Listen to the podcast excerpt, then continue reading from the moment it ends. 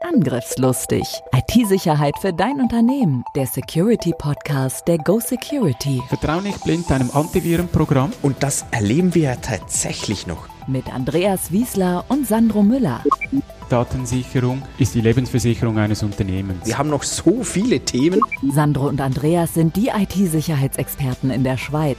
Mit ihrer Firma Go Security sind sie die Firewall für zig Unternehmen. Seit über 20 Jahren schon. Bereit für ein neues Update? Herzlich willkommen zu einer neuen Ausgabe Angriffslustig IT-Sicherheit für dein Unternehmen. Heute wieder mal eine Interviewfolge und zwar habe ich das Glück, ich konnte einen Termin vereinbaren mit dem Verwaltungsratspräsidenten Werni Knauer von der Serafe, der Schweizerischen Erhebungsstelle für die Radio- und Fernsehabgabe. Für die deutschen Zuhörer, das ist die GEZ in Deutschland und in Österreich ist es die GIS. Also es geht hier um ein höchst umstrittenes Thema, das immer wieder Diskussionen gibt. Werni, danke vielmals, dass du dir die Zeit nimmst. Vermutlich nimmt unsere Hörerinnen und Hörer Wunder, wie bist du überhaupt auf diese Idee gekommen? Das ist eine sehr einfache Geschichte. Äh, es wurde ausgeschrieben, das Mandat wurde ausgeschrieben über cimap.ch. Das ist äh, vom Bund die Stelle, wo solche Mandate mit Pflichtenheft ähm, veröffentlicht werden.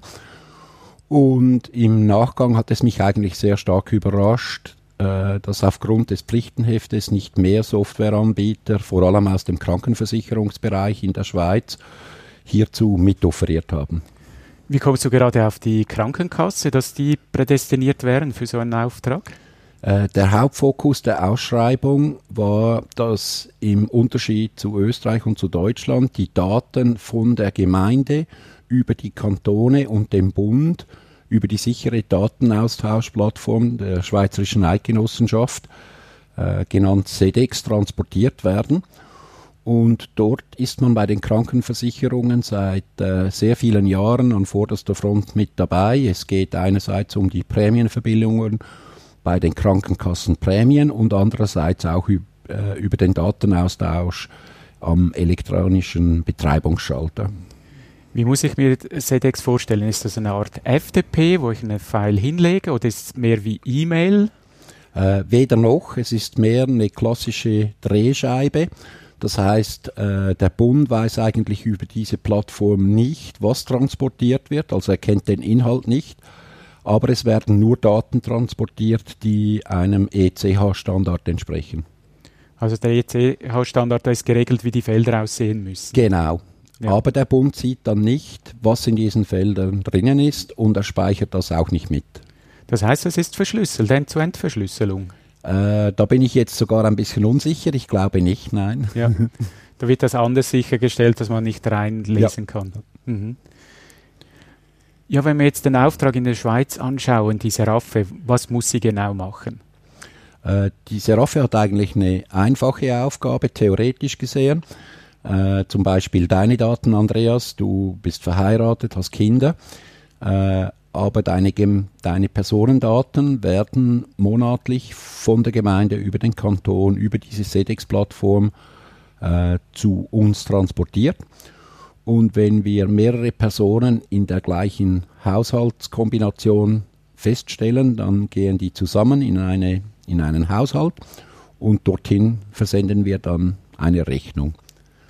Das Geld, das du dann einbezahlst, hoffentlich, oder dich auch noch äh, äh, mahnen lässt oder sogar betreiben lässt, äh, das wird dann an das Bundesamt für Kommunikation täglich weitergereicht und äh, Bundesamt für Kommunikation hat dann die Aufgabe, das auf die Gebührenempfänger zu verteilen. Das ist in der Schweiz hauptsächlich die SAG, aber auch viele lokale Radiostationen und Fernsehstationen hangen an diesem Gebührentopf. Hm. Ja, wenn man jetzt ein bisschen die Schlagzeilen anschauen kann, ist diese Raffe ja nicht so beliebt. Ein Grund dafür ist, äh, dass Fehler passiert sind. Jetzt ich denke, es ist noch wichtig zu sagen, was sind das überhaupt äh, für Fehler? Warum gab es da so einen Aufschrei? Also das Hauptproblem und mit großem Abstand die überwiegende Mehrzahl war, dass in den Gemeinden diese EGIT-EVIT-Kombination, das ist der eidgenössische Gebäudeidentifikator zusammen mit dem eidgenössischen Wohnungsidentifikator, nicht oder nicht sehr präzise äh, verwaltet war in der Vergangenheit, respektive es gab noch nie die Endkontrolle durch die Bevölkerung selber. Das heißt, bis dato ging man von 2% äh, Qualitätsproblemen aus.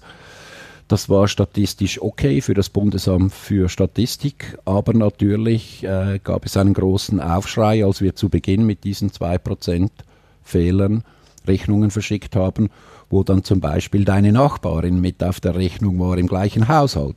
Und das ist natürlich nicht sehr tolle.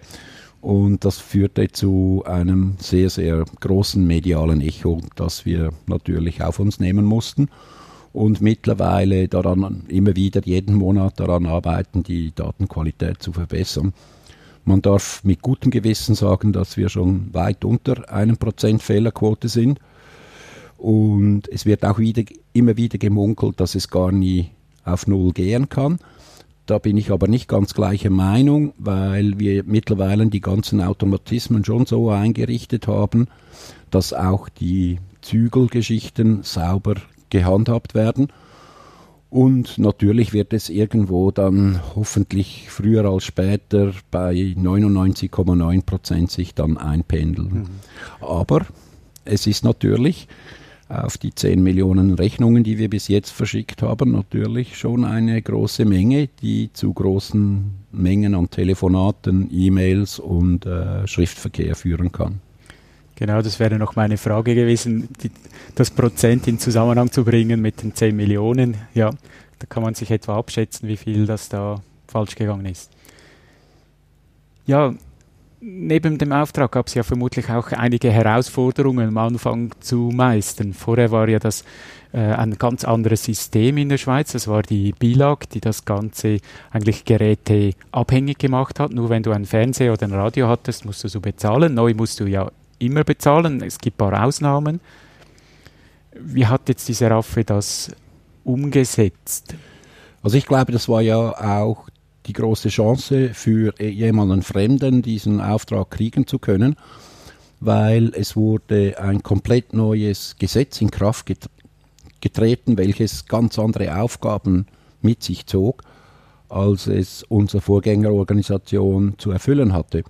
Und hierdurch wurde dann natürlich äh, der bestehende Lieferant hatte dann keine Marktvorteile, sondern beide mussten sich mit einer neuen Gesetzgebung auseinandersetzen während der Offertphase. Eigentlich ist alles 0 und 1. Ja, jetzt kommen die Daten bei der, bei der Seraphe an. Wie, es ist ja ein Podcast um Informationssicherheit, darum nimmt mich natürlich jetzt auch Wunder, was macht denn die Seraphe alles, um diese Daten zu schützen? Ja, also vielleicht kann ich noch einmal zu meinem vorigen Punkt kommen. Ich mhm. bin jetzt ziemlich sicher, dass die Daten end-zu-end -end verschlüsselt sind. Sehr gut. äh, aber nur bis zum Server. Das ja. ist ein sogenannter SEDEX-Adapter. Das heißt, die Gemeinden, die Kantone liefern äh, verschlüsselt über diesen SEDEX-Adapter zu uns als Empfänger. Und das ist ein Stück Software, das wir vom äh, Bundesamt für Statistik zur Verfügung gestellt kriegen äh, und bei uns natürlich dann die Daten entgegengenommen werden. Und dann werden die zuerst einmal auf Schemakonformität, also die Überprüfung, ob es sich um ECH-Standard-Formate äh, handelt, geprüft. Das ist ein erster Schnelltest, der gemacht wird. Dann geht es natürlich um die Vollständigkeit.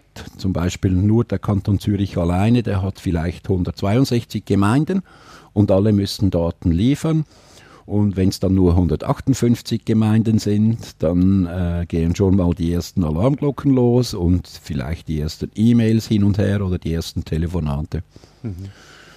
Die Daten kommen so dann rot zu uns. Wenn sie plausibilisiert sind, dann äh, machen wir nicht direkt die Haushaltbildung, sondern da haben wir über diese Monate von der Qualitätsfeintuning her gelernt wir nehmen zuerst das äh, Gemeindewohnungsregister vom Bundesamt für Statistik und versuchen dann äh, deine und die Daten von deinen Nachbarn äh, dorthin abzufüllen, dass das dann auch wieder stimmt.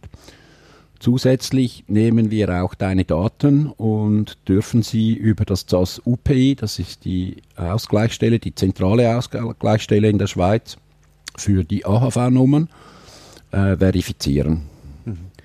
Die AV-Nummer könnt ihr euch vorstellen wie eine persönliche Nummer, die jeder bei Geburt bekommt. Ja, jetzt sind die Daten in, in diesem System. Was macht man dann rundherum, um diese zu schützen? Ich nehme an, da gibt es ja auch ganz klassisch Firewalls, aber das wird ja nicht das alleinige sein. Nein, natürlich nicht. Also Grundsätzlich ist ja so, äh, dass man halt die modernen Technologien verwenden möchte, mit Cloud, mit browserbasierten Applikationen etc. Und da ist natürlich schon äh, eine ein ganze Kaskade an Sicherheitsstufen äh, vorgesehen. Äh, die Server sind mal zuerst geschützt nach außen, nicht nur mit der Firewall, sondern halt auch äh, für, vom Rechenzentrum her für eine DDoS-Attacke dass man da eine gewisse Sicherheit hat. Und dann äh, gibt es natürlich ein ganz ausgeklügeltes Zugriffssystem, wer darf was. Und halt immer wieder das Mantra, äh, man muss bewilligt sein, um etwas zu sehen und nicht erst verboten werden, dass du das nicht sehen darfst, mhm. wenn es dann im Nachhinein festgestellt wird wirklich so, wie man es im, im, Schulbuch sich das äh, immer wieder zu Gemüte führt. Ja. Ich weiß, dass du da ein bisschen lächelst dabei, aber es war definitiv äh, von mir her ein zentrales Anliegen, dass wir so starten. Aus dem einfachen Grund heraus, weil in der Schweiz gibt es beim Bund keine solche Datenbank. Es gibt die nur auf Kantonsebene. Und äh, dann ist das politische Kalkül natürlich auch so, dass man nicht nur Freunde hat mit dieser Gebühr, die da erhoben wird. Und von daher äh, erachte ich es als zentral wichtig, dass diese Daten erstens aus Datenschutzgründen gesichert sind. Aber natürlich in der zweiten Ebene ist der Datenschutz überhaupt nicht möglich, wenn man nicht eine hohe Informationssicherheit erreicht. Und ja, man kann darüber lächeln mit dem Schulbuch, aber der Ansatz ist und war und wird auch in der Zukunft so sein, dass man so nah wie möglich am Optimum sein will und dafür ziemliche Ressourcen auch zur Verfügung stellt. Ja, ich finde das absolut richtig, weil wenn du es umgekehrt machst, äh, später wieder zu schließen, das ist viel schwieriger, als wenn du von Beginn weg sagst, ist mal alles geschlossen und ich öffne nach und nach, was halt benötigt wird. Ja, du hast den Datenschutz angesprochen und steht ja das neue Datenschutzgesetz äh, bald bevor. Ist dieser Raffe darauf vorbereitet? Äh, natürlich, also wir haben seit 2018, seit Mandatsbeginn am 1. Juli 2018, haben wir immer wieder äh, die Entwürfe durchgeschaut. Wir äh, verfügen über eine sehr kompetente betriebliche Datenschutzbeauftragte Person bei uns, das ist die Maria Winkler, die macht das nicht alleine, die hat auch ihr Team wieder zur Verfügung. Und auch hier gilt halt, äh, wenn du die Ressourcen nicht sprichst, dann hast du keine Chance. Und wenn du die Ressourcen hast, dann hast du wenigstens eine Chance. Und ich glaube, das war äh, immer ein extrem guter äh, Diskussionspunkt mit dir, was die neuen Entwürfe wieder Neues bringen, was vielleicht wie interpretiert werden kann. Und ganz zu hinterst hat die Seraphe gar kein kommerzielles Interesse daran, diese Daten zu verwenden. Sie hat einfach, sie muss aber ihre Aufgabe erfüllen können. Und um diese Aufgabe erfüllen zu können, ist es wichtig, dass immer wieder auch jeder Punkt äh, in der Gesetzgebung natürlich angeschaut wird und überprüft wird. Du mhm. magst dich sicher erinnern, das ganze Profiling ist ein großes Thema. Die Seraphe hat eigentlich kein Interesse, ein Profiling zu machen, aber sie hat die Aufgabe, zum Beispiel einen Haushalt anzuschreiben mit mehreren Personen und muss sich dort irgendwo entscheiden, wer ist die erste Person, die angeschrieben wird. Das kann ich jetzt äh, einfach nach der alten Patronatsregel machen. Es wird der Herr im Haushalt angeschrieben, aber das ist natürlich politisch schon lange nicht mehr korrekt. Das heißt, es ist viel fairer, eine Regel zu finden, die geschlechtsunabhängig ist, die altersunabhängig ist und einfach zu sagen, okay, wir nehmen diejenige Person, die am Altersdurchschnitt am nächsten liegt. Und dann mache ich natürlich bereits eine ganz, ganz milde Form von Profiling, indem dass ich jedes Haushaltsmitglied anschaue und ausrechne, welche Person ist es jetzt. Mhm. Und das kann natürlich dann zu Diskussionspunkten im Datenschutzbereich führen. Und äh, ja, äh, man muss damit umgehen. Das Wichtigste ist eigentlich, dass es immer proaktiv soll erfolgen soll und halt bei jedem Prozessschritt, den man definiert, immer wieder auch sowohl den CISO, also die, die Informationssicherheitsbeauftragten, genauso wie die Datenschutzbeauftragten immer wieder im Board hat, dass sie von Anbeginn auch an diesem Prozess hinterfragen aus ihrer Sicht der Dinge. Also es muss nicht nur technisch klappen vom Programmierer her oder fachlich klappen vom Customer Care her oder sichergestellt sein, dass man dann auch ins Betreibungswesen rein kann. Nein, es muss auch sichergestellt sein, dass es von der Informationssicherheit gut ist und dass es vom Datenschutz her gut ist. Finde ich sehr gut, dass da der Ansatz gewählt wurde, dass zwei Personen gewählt wurden, jemand für Datenschutz, jemand für Informationssicherheit. Vielen Unternehmen erlebt man, dass das die gleiche Person ist und da sind ja die Diskrepanzen oft schon vorprogrammiert. Ich denke, bei Seraphe ging das relativ reibungslos, diese zwei. Ja, und eigentlich heute hat sich das im Nachhinein auch als äh, erfolgreicher Weg dargestellt. Damals war es schon auch ein gewisser Punkt, weil wir haben ja dieses Mandat gekriegt, aber noch kein Geld. Das heißt, wir mussten alles vorfinanzieren. Und es war definitiv eine Überlegung, ja, okay, wir finanzieren das vor, wir wissen per heute noch nicht, ob es dann auch finanziell aufgehen wird, dass man dort äh, diesen Schritt macht und sagt, doch, es muss sein. Und äh, man hat diese Investitionen getätigt und logischerweise im Nachhinein ist man immer schlauer, ja, es hat sich ausgezahlt, aber ich möchte allen Unternehmungen auch empfehlen, äh, dass die Ressourcen in diesem Bereich nie verschwendet sind, nie. Und äh, selbstverständlich gerade ein Startup, der da zwischen den Pizzaschachteln irgendetwas am Wüten ist, er hat das Geld gar nicht zur Verfügung, um so etwas zu machen. Aber weil er ja ein Startup ist, hat er doch auch die Möglichkeit zu sagen, okay, jetzt arbeite ich ja eh bis 11 Uhr oder Mitternacht und wenn ich dann ein bisschen synthetischen Zucker brauche, lese ich mal ein bisschen darüber nach. Und vielleicht kann ich ja nur schon, indem dass ich die Awareness habe für diese Thematiken, auch bei meiner Start-up-Geschichte schon an den Datenschutz denken und halt eben vor allem an die Informationssicherheit. Aber ohne Informationssicherheit kein Datenschutz. Danke vielmals für das Statement. Ich finde das extrem wichtig. Hack to go. Hack to go. Ja, du hast gesagt, ganz viele Daten sind bei der Seraphe auch kritische Daten oder heikle Daten. Ich nehme an, da werden auch viele Kontrollen gemacht.